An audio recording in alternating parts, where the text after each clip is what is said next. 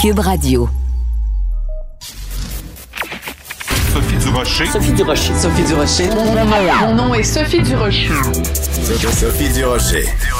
Des opinions éclairantes qui font la différence. Cube Radio. Bonjour tout le monde, bon lundi. J'espère que en fin de semaine vous avez pu euh, profiter de la vie, même s'il faisait extrêmement froid. Écoutez, euh, je vais peut-être jeter un froid justement dans votre conversation en vous disant euh, ce que je pense des mesures qui vont peut-être être établies à partir du 31 janvier. On apprend entre les lignes là dans dans la presse entre autres ce matin. on en a entendu parler aussi dans une entrevue de Philippe Vincent Foisy avec le directeur de la santé publique Monsieur Boileau vendredi dernier donc, euh, les mesures euh, risquent d'être assouplies à partir du 31 janvier, c'est ce qu'on croit comprendre. Euh, moi, j'ai évidemment pas de problème avec ça, sauf quand je vois que les lieux de culte vont pouvoir théoriquement ouvrir à partir du 31 janvier, mais que les salles de spectacle, elles, vont rester fermées. Donc, on va pouvoir aller prier mais on pourra pas aller euh, chanter euh, euh, avec des, des, musiciens sur scène. On pourra pas aller au théâtre, on pourra pas aller au cinéma, mais on va pouvoir aller voir des histoires inventées dans le cadre d'un temple, dans le cadre d'un lieu de culte. Ben, je suis désolée, mais moi, ma religion, c'est drôle, hein? Ma religion, moi, c'est d'aller au théâtre. Ben, on me permet pas d'exprimer mes croyances. Ma religion, moi, c'est d'aller au cinéma. Je voue un culte au cinéma, au septième art. Ben, je pourrais pas y aller. Mais les gens qui croient en Jésus, en Allah, en Yahvé, en Krishna ou en Vishnu, eux, ils vont pouvoir aller dans les lieux de culte. Je trouve que c'est un deux poids, deux mesures qui est absolument inacceptable. Et ce sera mon bain voyant d'aujourd'hui.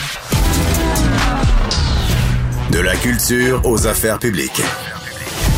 Vous écoutez Sophie Durocher. Cube Radio.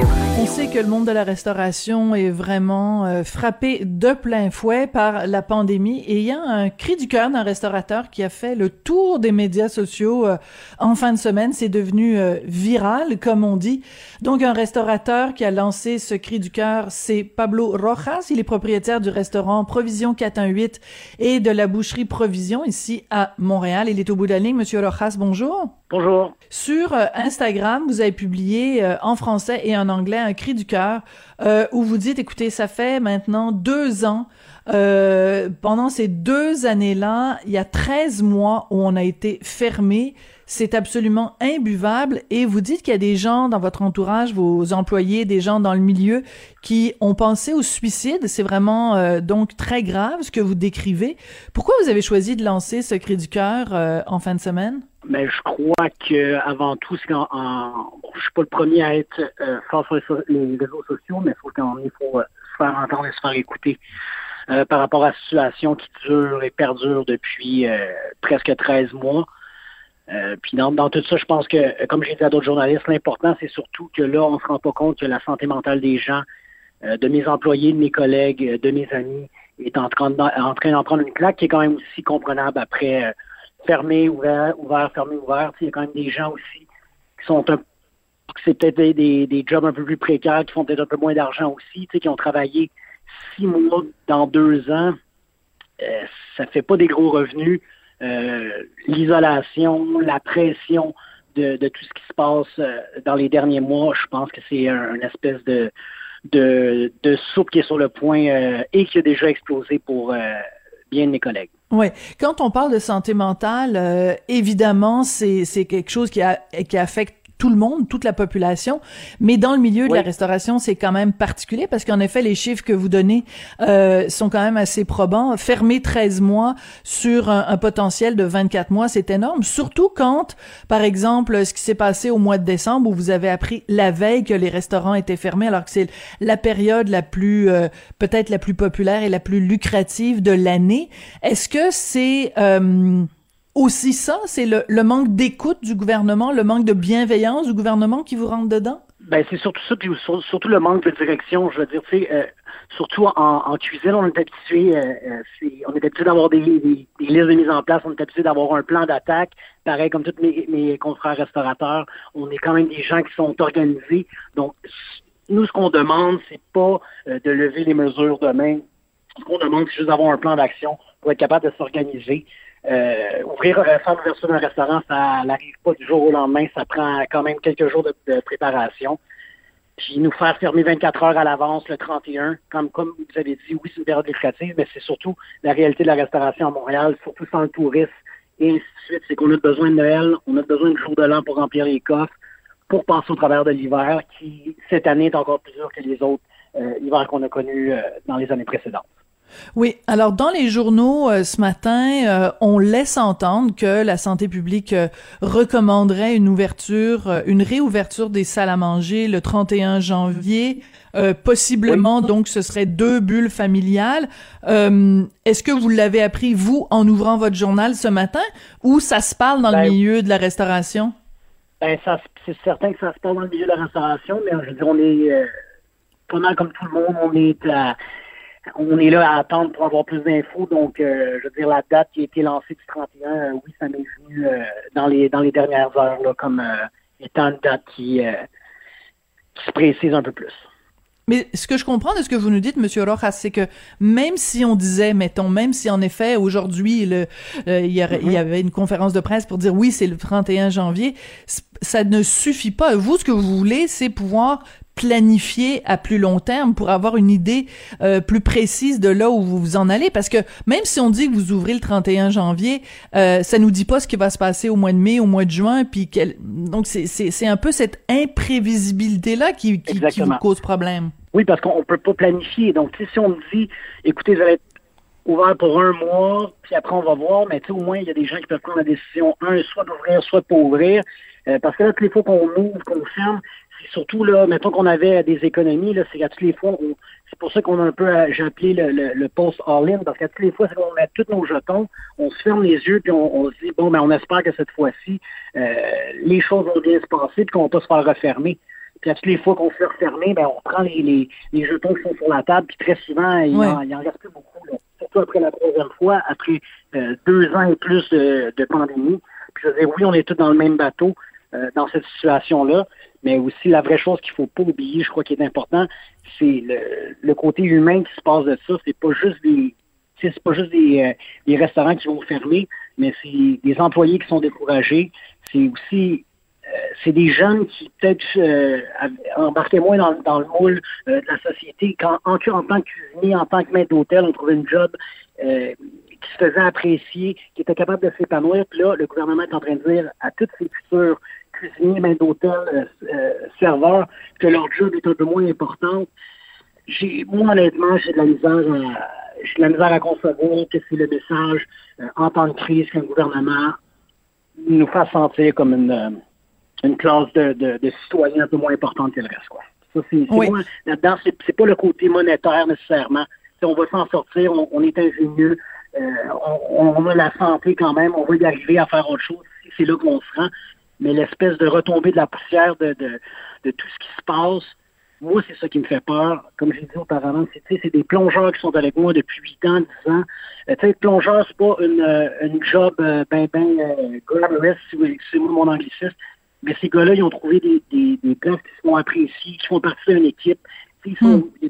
Très souvent, c'est des immigrants qui parlent pas français, qui parlent pas anglais moi, j'ai de la misère avec ça. Tu sais, M. Legault, c'est pas lui qui a rempli des demandes, des demandes de chômage pour ses plongeurs parce qu'il parle pas français ni anglais. C'est pas lui qui a prêté de l'argent à ses plongeurs pour payer leur loyer parce que, parce que c'est le chômage, il arrive pas. Très souvent, c'est des, des, du monde qui ont un salaire qui rentre à la maison. Là, là, ça commence à, tu sais, je veux dire, là, c'est la vie des gens. C'est plus juste, c'est plus juste la business. Puis ça, hmm. je suis pas d'accord, c'est pour ça que je me suis levé, parce qu'il faut que quelque chose se fasse. Mais aussi, c'est, c'est peut-être pas de notre faute, mais peut-être que ça va nous donner une leçon qu'il faut qu'on se rassemble en tant que restaurateur pour éviter qu'on soit euh, mis, euh, qu'on ait le, fusil sur la tente de, cette façon-là. Même chose quand j'ai dénoncé la SAQ.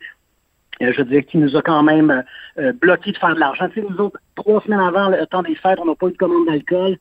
On n'a pas pu faire d'argent. Ils ont quand même pris notre, notre euh, nos fonds nos cartes de crédit pour les pour les précommandes. On a fermé. Ils nous ont envoyé nos commandes une fois qu'on avait plus besoin. Je pense pas que, mes demandes sont sont, euh, si exagérées que ça, là, de juste avoir une réponse claire pour qu'on puisse s'organiser puis continuer à, avancer. Oui, ça c'est un point très important, euh, juste pour bien clarifier là. Donc, euh, vous dites euh, évidemment comme la, la, la, SAQ à un moment donné, il y a eu un problème d'approvisionnement, donc vous arriviez pas à recevoir de l'alcool au moment où vous en aviez besoin. Exactement. quand vous avez fermé, c'est là que vous avez reçu l'alcool alors que les restaurants étaient fermés. Donc c'est complètement débile, là. Oui, puis surtout que la SAQ a quand même une politique très serrée de ne pas vouloir reprendre les produits parce que sinon c'est mes importateurs, mes amis aussi qui sont importateurs de vin qui sont tapés sur les doigts, donc ils n'en prennent aucune responsabilité dans tout ça. Puis je je comprends que, les employés de la SAQ veulent des meilleurs moyens de pression, puis je suis bien d'accord avec ça, il n'y a aucun problème. Mais c'est qu'encore une fois, on est pris en otage, puis là, ça suffit, parce que nous aussi, on a des droits, puis nous aussi, on veut des meilleures conditions. Tu sais, puis euh, oui, le, gouvernement a, donné des fonds d'urgence, mais ça, c'est tout l'argent qu'il faut qu'on remet. Puis à un moment donné, je veux dire, on, on, va plus voir la fin, là. Puis surtout que la vérité, c'est une fois que la pandémie est sous contrôle, les choses vont pas reprendre comme c'était avant. Les, je veux dire, le coût des, euh, des, biens coûte de plus en plus cher. Ça, réduit notre marge de profit encore plus. Nos employés ont besoin de faire plus d'argent parce qu'ils n'y arrivent plus. Puis en plus, beaucoup d'employés n'ont pas travaillé pendant presque 12 mois, 13 mois dans les deux dernières années. ces gens-là, c'est pas comme quand ils vont retourner au travail qui vont faire des salaires de 200 000 par année pour couvrir leur perte financière des deux dernières années. c'est ça la vérité un peu. On est comme on est comme pris, euh, on est comme un, chien dans un jeu on ne sait pas trop de quel côté aller. Puis on a besoin de réponse du gouvernement. Je veux dire, il faut que quelqu'un prenne le temps de, s'asseoir avec nous pour nous dire euh, parce que aussi qu'est-ce qui va se passer là, c'est que toutes les petites PME vont fermer. Montréal a été sur la map pour sa ben restauration, pour sa gastronomie. Euh, on va se retrouver sans, rien enlever aux grosses chaînes, on va se retrouver avec des Saint-Hubert et des au sport. c'est juste ça qui va rester parce que tout le monde va avoir abandonné. Puis je pense que ça, ça va. c'est quelque chose qui qu'on s'est battu, que les, gens avant moi, euh, que ce soit des, des, normales appris, se sont battus pour rendre Montréal ce que c'est. Ben là, on est en train de leur dire que tu sais, les, euh, les 20-30 années de travail de Normand, que finalement, c'était pas si important que ça parce hmm. qu'on est une, une seconde classe de, de, de travailleurs ou d'ouvriers, peu importe comment vous voulez l'appeler. Oui, c'est très très important. Puis on sent dans votre dans votre expression la même passion que vous avez mis dans votre dans votre texte sur les médias sociaux. Euh, il y a plein de chefs hein, qui vous ont appuyé. Je pense à Martin Junot, je pense à Diane Salomon. Euh, il, y a, il y a plein de gens. Bon, Sébastien Benoît qui anime une émission. Mais enfin bref, il y a beaucoup de gens dans le milieu, au pied de cochon aussi, euh, euh qui vous a appuyé avec des des des, des bravos. Est-ce que vous pensez que euh, ce que vous avez écrit en fin de semaine que ça va créer un mouvement ou que les les restaurateurs vont se mettre ensemble pour mettre pression sur le gouvernement, que ce soit pour une date de réouverture, mais aussi pour un plan à plus long terme, pour un plan d'aide psychologique peut-être, pour un plan d'aide financier qui tienne mieux en compte euh, les, la réalité que vous vivez? Ben, je l'espère, puis comme je disais auparavant, je pense que ça va être à nous aussi de, oui, on, a fait l'appel, mais ça va être à nous aussi de s'organiser, euh, que ce soit avec euh, les gens que vous avez nommés, qui sont tous des, des, amis quand même proches qu'on a et que j'ai, ça va être à nous de faire quelque chose, de, faire une espèce de coalition ensemble pour pouvoir justement passer au travers de qu'est-ce qu'on est en train de vivre, parce que sinon les répercussions vont être euh, énormes sur euh, sur notre milieu et surtout sur, les gens. Je pense avant tout, là c'est vraiment les gens qu'il faut qu'on se concentre, parce que c'est eux qui vont, comme je dis, c'est eux qui sont vraiment en train d'écoper plus que, que, le côté business dans l'histoire. Oui. Comment ça va, vous, Monsieur Rojas? Vous nous parlez de votre vos plongeurs, vous nous parlez de vos euh, chefs cuisiniers, vous nous parlez des autres euh, euh, collègues dans la restauration. Mais vous, Pablo, vous allez comment? en général, je pense que ça va bien. je pense qu'en tant que chef d'entreprise, c'est mon rôle aussi de garder le cap, garder la tête froide. Je vais pas vous mentir que dans les... Ça a été plus facile dans, les, les, les, premiers rounds, si on veut. Mais là, le dernier, je commence à je commence à me questionner. Euh, est-ce qu'on se demander si est-ce qu'on fait la bonne chose, est-ce qu'on fait la bonne chose de continuer aussi, qui est quand même, euh, je pense, qui, est une réaction euh, normale dans une bataille si longue. C'est normal quelquefois de, de, douter, de se demander est-ce qu'on fait, mm-hmm. est-ce qu'on fait la bonne chose. J'ai été obligé de fermer les entreprises immédiatement quand la COVID arrive. Il y a beaucoup de décisions qui se prennent sur on the fly, mais qui doivent être prises parce que c'est ça, c'est ça être le patron, ça fait partie de la game mais c'est pas tout le temps facile. Euh, l'incertitude euh, fait quand même peur quand tu as des personnes à ta charge et des enfants je suis marié, c'est pas c'est pas facile. C'est correct aussi, je pense, de, de, de le dire que c'est pas facile. Puis ça, c'est une autre chose. On a le droit de, de de pas savoir quoi faire une fois de temps en temps, mais il faut quand même on, on essaie de naviguer là-dedans du mieux qu'on peut. Oui. Donc, euh, je regarde sur votre euh, compte Instagram, donc euh, ce qui accompagne votre texte qui est devenu viral, c'est une photo de François Legault en, en, en, clown avec le fameux arc-en-ciel du ça va bien aller qui est en train de fondre et François Legault qui dit ça va mal en crise. je trouve que ça illustre très bien votre votre propos. Et à côté de ça, on voit une, une photo de vous avec votre conjointe et vos deux enfants qui sont absolument charmants. Et donc on sait que la réalité des restaurateurs en temps normal est pas facile et euh, particulièrement en pandémie et particulièrement en, cette période de d'insécurité. Puis je suis d'accord avec vous, Monsieur Rojas, on n'a pas envie de se retrouver dans un monde où moi j'adore manger du Saint-Hubert, là j'ai pas de problème avec ça, mais je veux pas que euh, quand je décide d'aller au restaurant, le seul endroit où je peux aller ce soit un Saint-Hubert parce que tous les restaurants qu'on aime auront fermé parce que la situation économique aurait été trop difficile. Donc il faut vraiment faire attention. Puis euh, la gastronomie ça fait partie de notre culture, c'est ça qui nous définit, c'est ça qui nous différencie, c'est ça qui nous nourrit dans tous les sens du terme. Donc, euh, c'est très important. Donc, merci pour votre euh, cri du cœur. Je rappelle que vous êtes propriétaire euh, du restaurant Provision 418 et de la boucherie Provision. Donc, je, je rappelle quand même, la boucherie est ouverte mais le restaurant est fermé, voilà. Et, euh, et par contre, le petit italien, vous faites de, de, de la du de la nourriture pour emporter. Pour emporter. Puis aussi juste une dernière chose, à, oui. Euh, si je peux me permettre, à tous les numéros euh, de nombre de, de, personnes dans la restauration sont sont énumérés. Je pense qu'on oublie aussi beaucoup de petits fournisseurs qui travaillent avec nous. C'est vrai. tu sais, je pense à, à à M. Serge qui nous amène des champignons depuis des années, qui doit avoir 85 ans. Je veux dire, M. Serge n'est pas sorti chez eux depuis deux ans. Euh, tu sais, c'est mon, fournisseur de, de poulet, c'est mon fournisseur d'agneau. C'est tout ce monde-là qui, qui sont pas comptés dans l'eau de la restauration, mais qui sont toujours, toujours, toujours avec nous.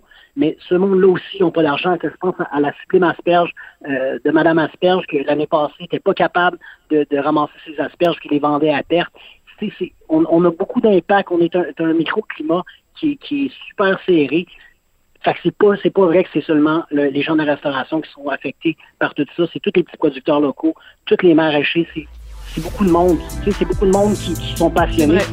On ne peut pas perdre au combat. Oui, ben c'est très bien exprimé, très bien résumé. Donc, euh, ben merci beaucoup, puis euh, bonne chance pour la suite euh, des choses, Monsieur Olofras. Au plaisir, pareillement. Sophie Durocher. Une femme distinguée qui distingue le vrai du faux. Vous écoutez Sophie Durocher. Cube Radio. Les rencontres de l'heure. Marie-Claude Barrette et Sophie Durocher. La rencontre Barrette-Durocher.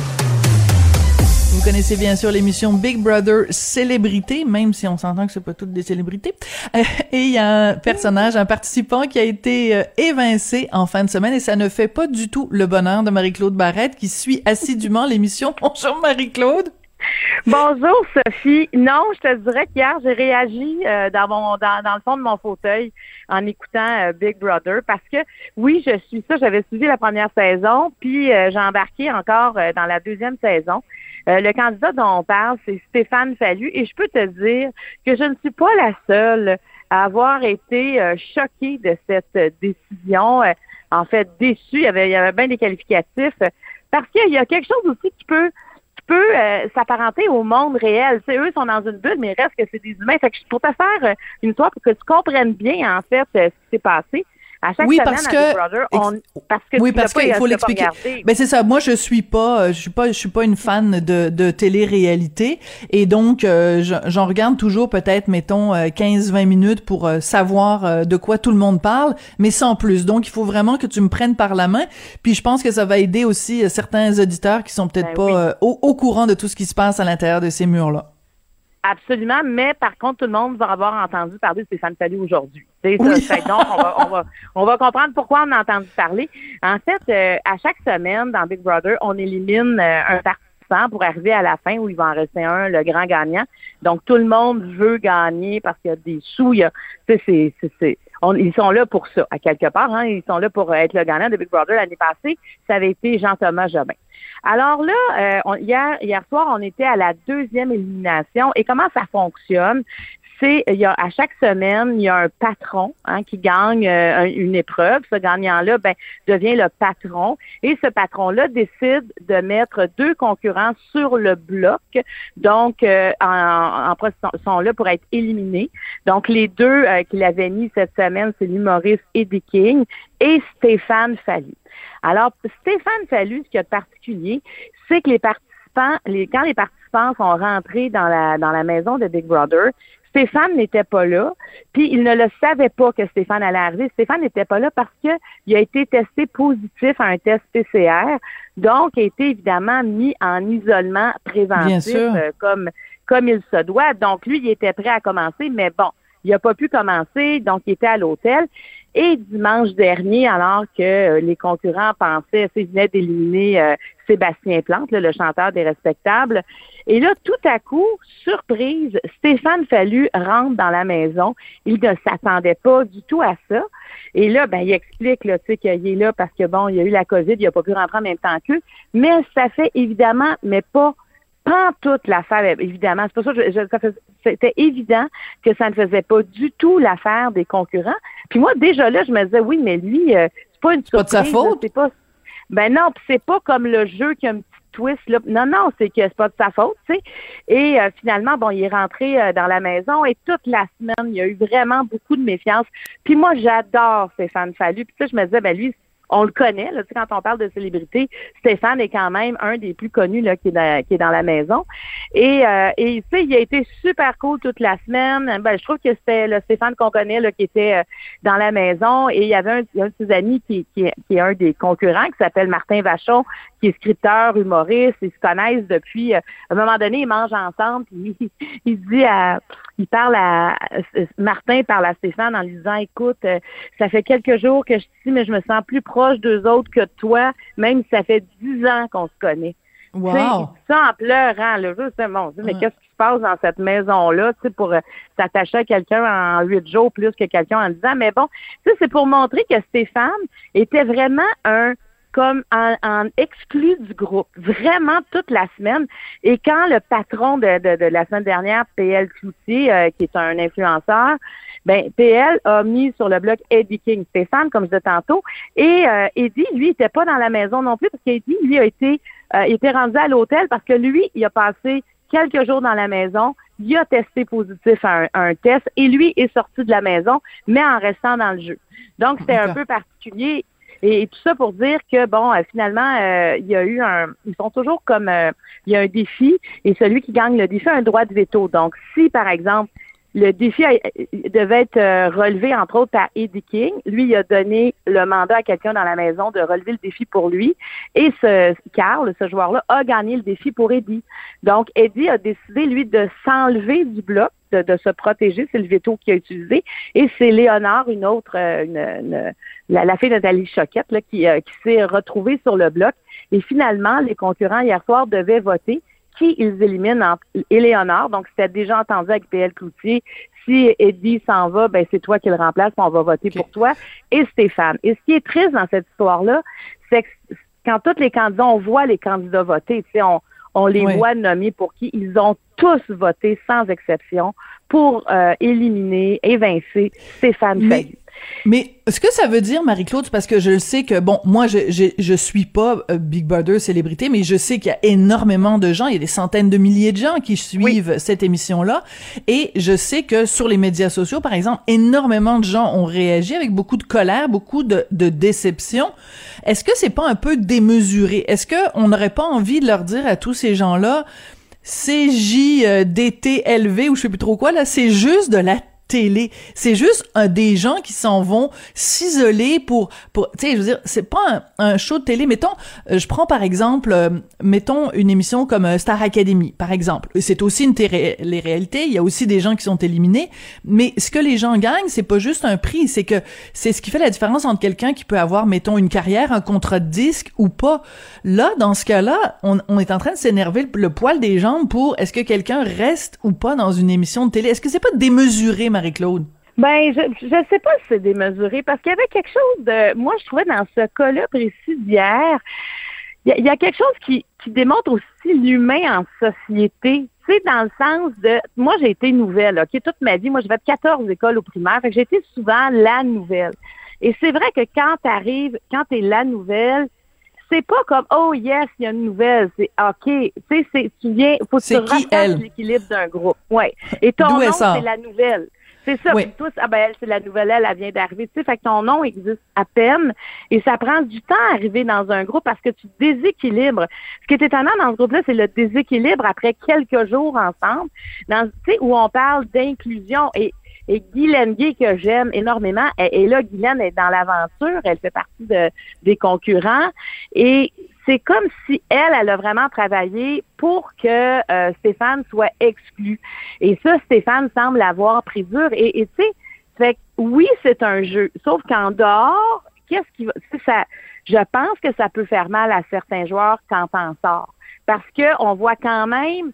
On voit quand même des gens vivre là-dedans. Et là, la COVID est là-dedans parce qu'il y en a cinq qui vivent dans une chambre ensemble. C'est la chambre des COVID-2, là. Tu vois, fait qu'il y, a- il y a comme quand même quelque chose qui nous ressemble. Et oui, c'est un jeu, mais il reste qu'on voit, quand on parle, on, est, on parle beaucoup d'inclusion présentement, euh, d'inclure les gens euh, qui viennent de l'extérieur, inclure, mais mais on voit quand même, il y a quelque chose d'un peu de, comme si on était dans un labo, on, on voyait comme un laboratoire vivant, de dire, OK, mais s'inclure quand t'es pas là dès le départ, c'est difficile parce que les gens ont peur de perdre leur Mhm. acquis. Et quand tu vois que c'est peut-être que lui, c'est une menace, donc c'est facile de dire, lui, il n'y a pas d'allié dans la maison, il s'en fera pas. Et c'est, c'est pour ça que ça fait autant réagir. Moi, j'avais- Varda me manquait. Varda était dans Big Brother l'an passé. Oui. Et j'a- j'aurais, j'aurais eu envie que quelqu'un se dise, attends une minute, là. On n'est pas, on n'est pas des moutons, on n'est pas obligé de suivre comme ça. Tu sais, il y a quelque C'est le côté de- meute. C'est le côté meute Oui, le en, côté en- meute. C'est ça qui te choque. OK. Euh, je suis Oui, pendant qu'on se parlait, pendant qu'on se parlait, je suis allée euh, voir sur le site de, de de Novo, sur le site de, de Big Brother pour voir en effet mettre un visage sur le nom des différents participants. Écoute, c'est 95%, on n'a aucune idée qui c'est ce monde-là. Catherine Peach Paquin, c'est quoi cette affaire-là? Que tu me parlais de Éléonore Lagacé. Bon, je vois Oui. bien que c'est la fille de, de Nathalie Choquet. mais, donc, mais elle euh, a fait des comédies musicales. Léonard oui, a fait la tout à voix fait. aussi. Tu sais. Oui, oui, elle a fait la voix, puis non, mais c'est pour Oui. ça, elle, je la mettais dans la catégorie, bon, OK. semi-connue, mettons. Mais euh, Carl Walcott, euh, Michel Desrochers, euh, tu sais, PL Cloutier, je le connais parce que, bon, c'est un influenceur, je le connais parce que j'ai écrit un article sur lui à un moment donné où je, ri- je ridiculisais le fait que à son jeune âge, il avait déjà écrit son autobiographie. Écoute, il a fait une vidéo contre moi en, en, en riant de mon âge, en me traitant de vieille, puis de hockey boomer et tout ça. Quelqu'un qui a Oh pas boy, beaucoup... un- ok. oui, un petit ego euh, surdimensionné. Mais tu sais, c'est pas une célébrité. Stephanie Harvey, jamais entendu parler de ça. Trana Wintour connaît pas. Euh, puis bon, Valérie Carpentier, en effet, elle a participé euh, à La Voix ou euh, Starac, je me souviens plus. Bon, bref, mais c'est pas des gens... Puis Guylaine Gay, en fait, c'est la plus connue de tous. Ben, moi, je crois que c'est, Guylaine et Stéphane Fallu Oui, oui, c'est ça. Ben oui. connus. C'est les deux seuls. C'est les deux seuls euh, vraiment connus parce que Sébastien Plante, c'est pas nécessairement non plus le membre le plus flamboyant des respectables. Puis on connaît plus, on connaissait plus le nom du groupe que le nom des des, des musiciens et des- euh, individuellement. Mais euh, donc c'est moi quand on a, on a dit Bi- Big Brother célébrité puis qu'on avait nommé les noms pff, je- je- ça me donnait plus ou moins envie de de le regarder. Mais Ouais, mais, je comprends la, que- je comprends l'intérêt de la géographie humaine oui Mais, mais tu comprends, oui, c'est ça. Il y a quand même un facteur humain là-dedans euh, qui est intéressant. Tu sais, comme là, tout de suite, hier, ils ont dit, ben, la prochaine, euh, c'est Valérie, Valérie Carpentier. Puis tu dis, ben, voyons, s'il y en a une qui est pas menaçante dans cette maison-là. Puis en plus, elle, elle est malade. Là. Tu vois, elle est la COVID, puis tu sens qu'elle va pas bien. Euh, tu sais, euh, Valérie, on ne pense pas qu'elle est dans son élément.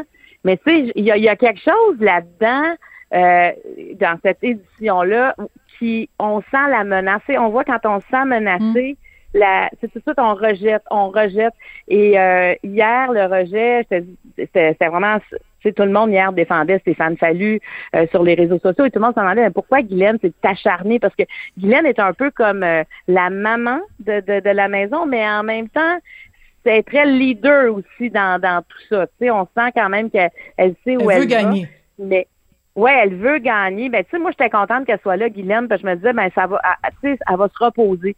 Tu sais, c'est quand même, euh, elle a, elle deux enfants euh, qui ont des besoins particuliers. Elle a deux fils qui sont autistes. Je sais à quel point ça, ça lui prend, euh, ben, c'est une maman aimante, mais je veux dire, à quel point il est occupé dans la vie, à quel point ça lui prend tout son temps. Je me disais, ben, peut-être que ça va faire un repos, mais elle s'avère quand même, euh, c'est plus lionne que je pensais.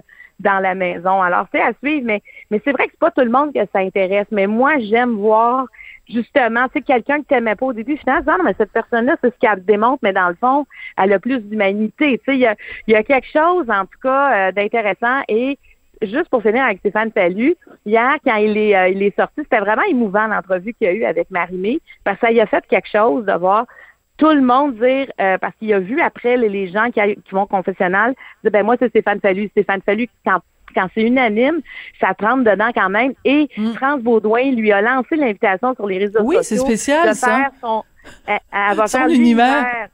Oui, oui, elle va faire dans son univers. Fait qu'il était, tu sais, je trouve que c'est un beau, euh, c'est un beau geste de, de France de lancer ça tout de suite après.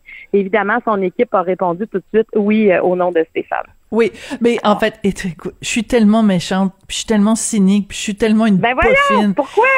Non, mais c'est parce que je trouve que c'est de l'opportunisme aussi, là. Tu sais, le gars, il se fait évincer, la province au complet pleure son départ. Puis t'as ma petite France Baudouin que j'adore, elle est super sympathique, France, mais tu sais, c'est quand même, c'est, c'est pas désintéressé, c'est pas seulement par grandeur d'âme. Tu sais, c'est, c'est, elle sait qu'elle va avoir des super méga grosses cotes d'écoute.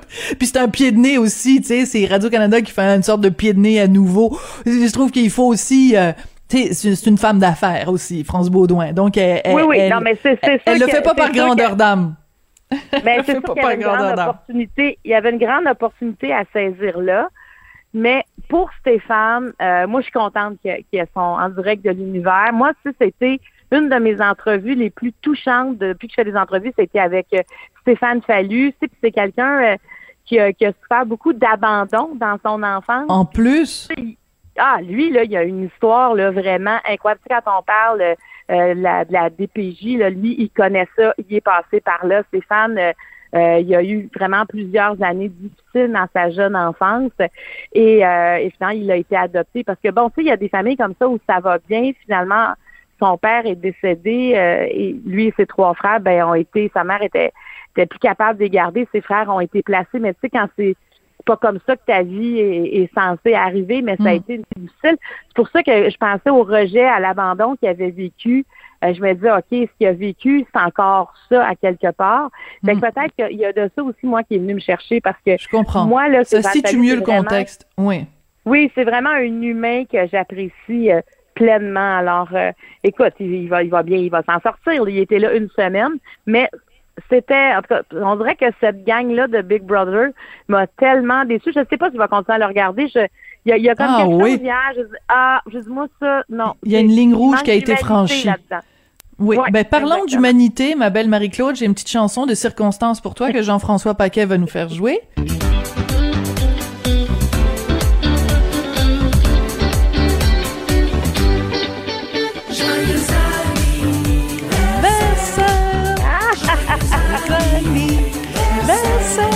Bon, ben c'est ta fête aujourd'hui, Marie-Claude. Donc, euh, j'espère que tes proches vont bien prendre soin de toi. Mais tu me, tu me disais, tu m'as envoyé un petit mot ce matin en disant, euh, ben évidemment, à cause des circonstances, tu peux pas faire un super méga gros party pour tes 25 ans. Alors, euh, c'est, c'est plate, hein, vivre un anniversaire en pandémie. Moi, je te dirais là, que je trouve ça dur. Je trouve ça dur pour, euh, tu sais, pour, pour tout le monde, cet aspect-là, parce que c'est pas, ça veut pas dire, tu sais, euh, tambour et trompette. C'est pas une question de narcissisme, tu sais, par rapport à je veux être célébré, mais moi, j'aime marquer le temps.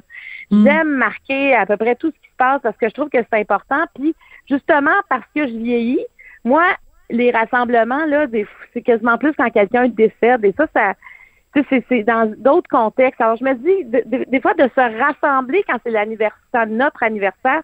Moi, j'ai toujours organisé mes anniversaires. Pour moi, le mois de janvier, ça a toujours été, je trouve que c'est un peu déprimant, mais de me planifier des repas avec des amis, justement, qui disent, ah, c'est ta fête, j'aimerais ça qu'on se parle. Ben oui, tu sais, fait que le mois de janvier, ça a toujours été parsemé de ces moments-là. Puis moi, je me suis toujours fait quand même des parties d'anniversaire où il y avait euh, de la danse, du karaoké, euh, quelque chose qui est comme, OK, garde, la, la- la- on souligne la vie parce que chaque anniversaire, c'est que tu es encore là. Tu sais, moi, vieillir, Ben voilà. Sophie, à part l'aspect physique que je trouve bien poche, je trouve qu'il y a quelque chose de beau dans vieillir parce qu'il y en a tellement qui souhaiteraient le faire, puis ça leur arrive malheureusement pas. Oui, Donc tout moi, j'aime marquer le temps et À même, chaque- tu sais, Mhm. À chaque anniversaire, il faut penser à ceux qui sont pas là pour euh, fêter les leurs. Puis je t'en, je t'en avais déjà parlé, mais ma cousine, qui était ma meilleure amie, qui était ma cousine et ma meilleure amie, euh, est partie à 48 ans. Et euh, ben, elle était beaucoup plus âgée que moi. Et chaque anniversaire que je où je dépasse mes 48 ans, au lieu d'être déprimée, ben je, je me dis ben ça fait une année de plus où je vis plus vieille que qu'Evelyne, puis ça ça me ben, c'est sûr ça me fait de la peine qu'elle soit plus là, mais je me dis il faut il faut célébrer la vie parce que euh, il y en a plein qui ont pas eu cette chance-là. Alors Marie-Claude, c'est là-dessus que je te souhaite un très joyeux anniversaire. Puis écoute, dis-toi que ça s'en va vers le mieux là. On commence à Oui. déconfiner peut-être à partir du 31 janvier. Donc peut-être que en février ou en mars, tu vas pouvoir faire le party d'anniversaire que tu pas pu faire aujourd'hui.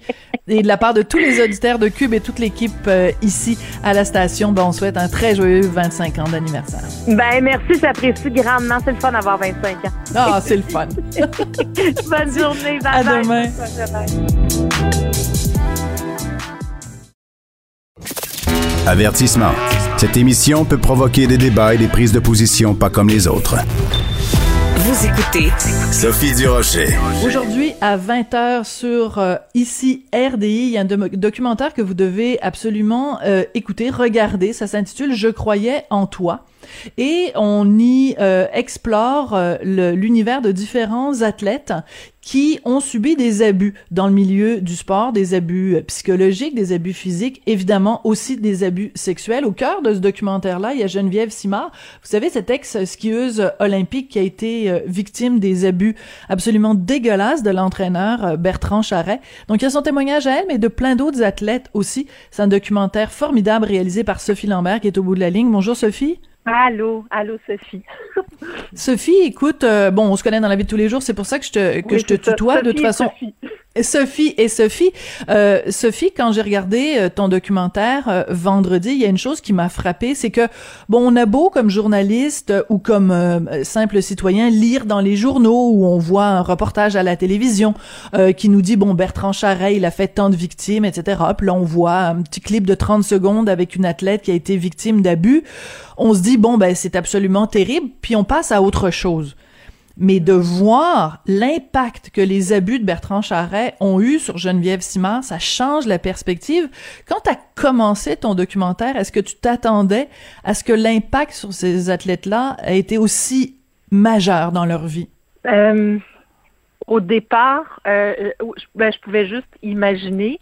Après ça, comme documentariste, le travail réel, parce que Geneviève a accepté d'être un peu la protagoniste principale du personnage euh, du, du, du film, tu sais, euh, et j'ai euh, je savais ce qu'elle avait vécu, mais euh, en fait, c'est quelqu'un d'assez réservé et euh, comme documentariste, c'est vraiment un, un, un, un travail de une de mise en confiance, euh, ensuite de, de, de l'épauler, de, de comprendre où est-ce qu'elle est rendue dans euh, dans le fait de dire, parce que au, au départ, il y avait des endroits où est-ce qu'elle me disait carrément non, je veux pas aller là, je veux pas aller là.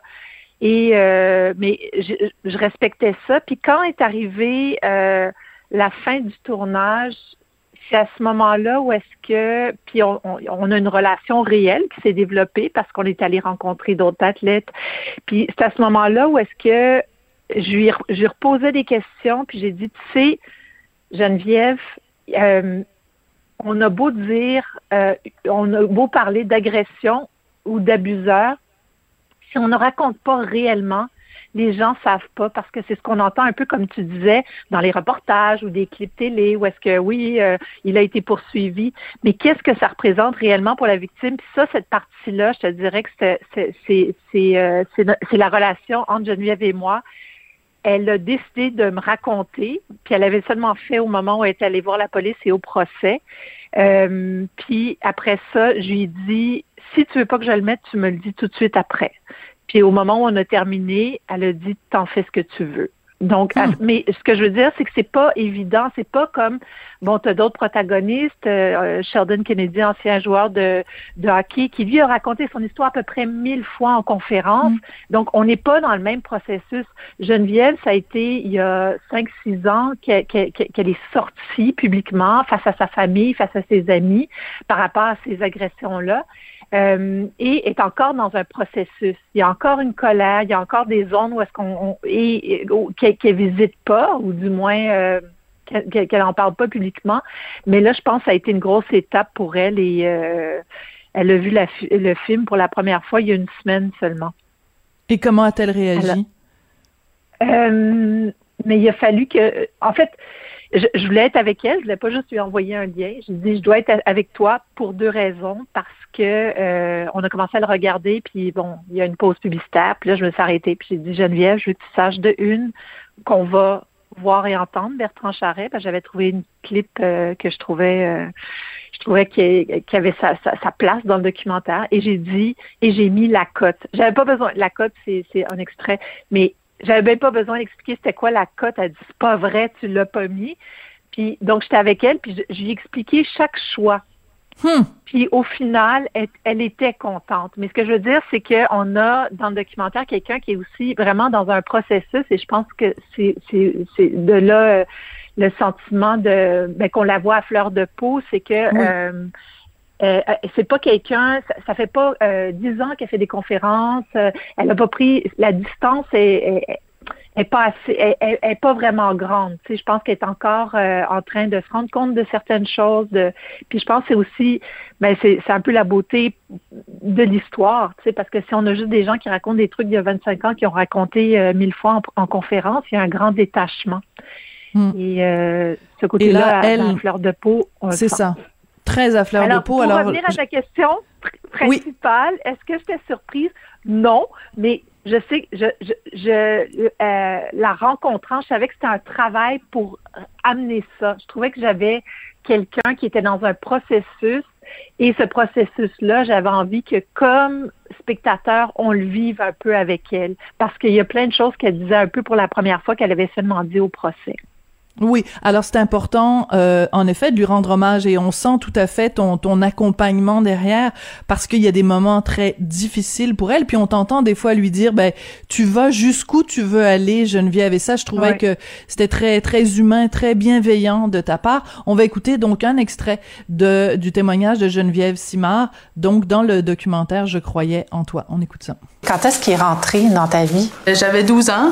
Avant de vouloir aller aux Jeux olympiques, je voulais faire partie de l'équipe canadienne. Puis là, quand on m'a nommé à l'équipe canadienne, on, on l'a nommé lui comme entraîneur. Fait que j'ai comme pas pu me séparer de, cet individu qui avait déjà commencé ses dommages au niveau régional avec moi et d'autres. Puis là, ben, en graduant à l'équipe nationale, ben là, mon prédateur, il m'a suivi à l'équipe nationale.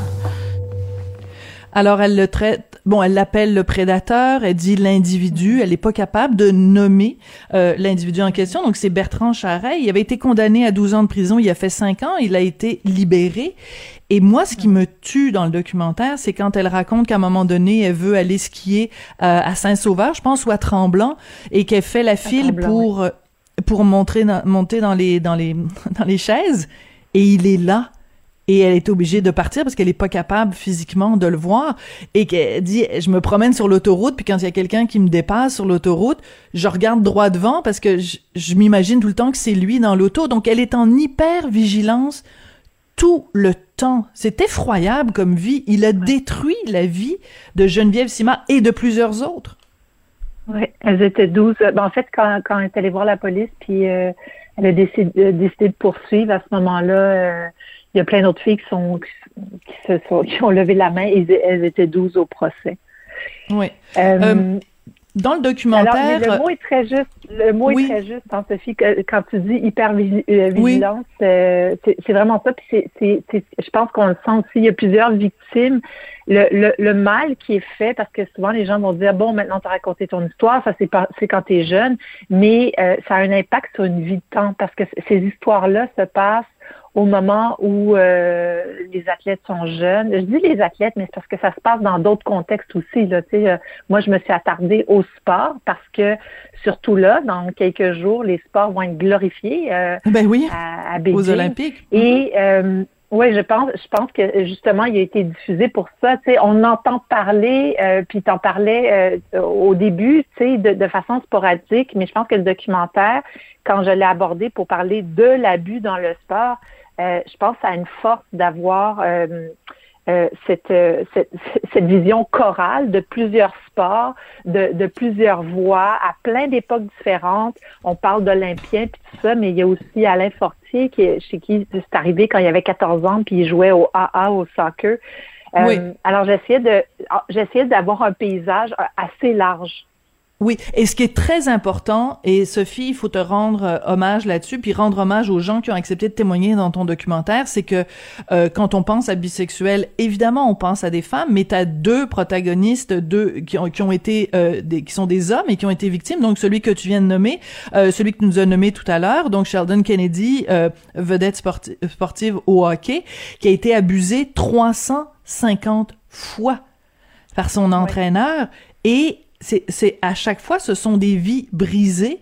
Et euh, et t'as Sylvie Fréchette euh, aussi qui raconte que euh, à quel point il y avait de la pression quand elle faisait euh, de la natation, elle dit ça a causé chez différents athlètes un, syndrome post-traumatique, euh, des tentatives de suicide, des troubles alimentaires. Donc même si ça se rend pas jusqu'à l'abus sexuel, juste le fait de dénigrer un athlète, de lui dire constamment t'es trop grosse, faut que tu perdes du poids, t'es pas bonne, t'es pas fine, ça, ça, ça les brise intérieurement les athlètes. Oui, oui, oui. Euh, ben c'est ça. Fait dans, le, dans le documentaire, on parle de. C'est sûr que la, partie euh, agression sexuelle, c'est ce qu'il y a de. J'aime ben, j'aime pas le terme, mais ce que je veux dire en termes de documentaire, euh, c'est un peu spectaculaire. Mais ce, qui m'importait aussi, c'est de dire qu'il y, y, a plusieurs niveaux par rapport aux abus. Euh, et euh, l'agression sexuelle, c'est très, très clair. Mais quand on parle d'abus psychologiques, quand on parle de, non-respect de l'athlète, ça devient moins clair, mais c'est une autre forme d'abus qui reste très, très longtemps.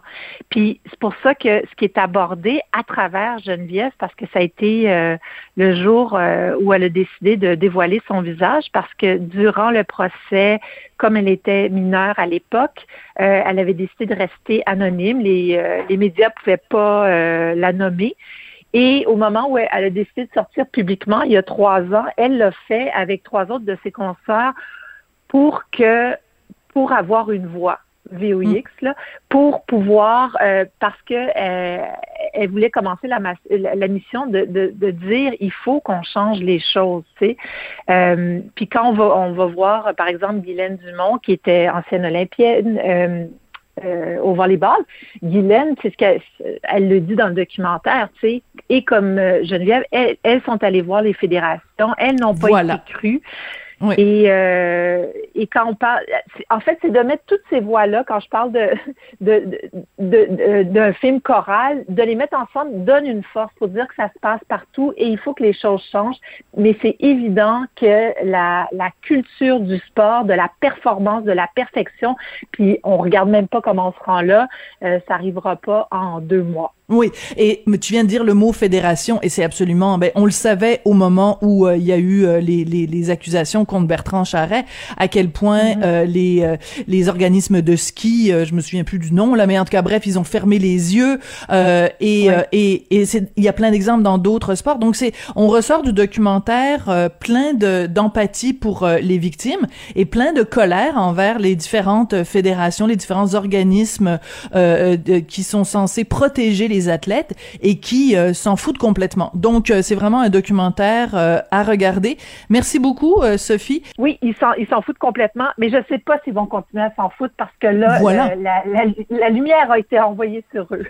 Oui, tout à fait. Puis la, soupe est chaude, c'est-à-dire qu'en fait, il y a vraiment de la pression de, sur eux et ils ont, ils ont, ils ont, ils ont, ils sont obligés là de, de faire quelque chose.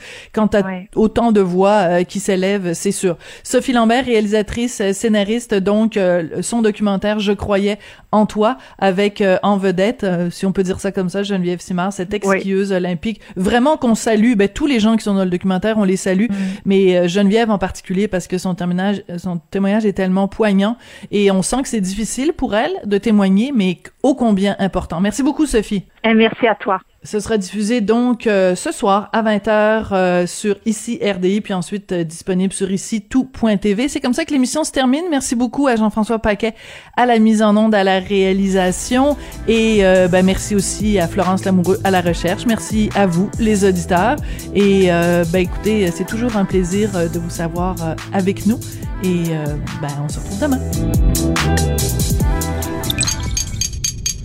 Cube Radio.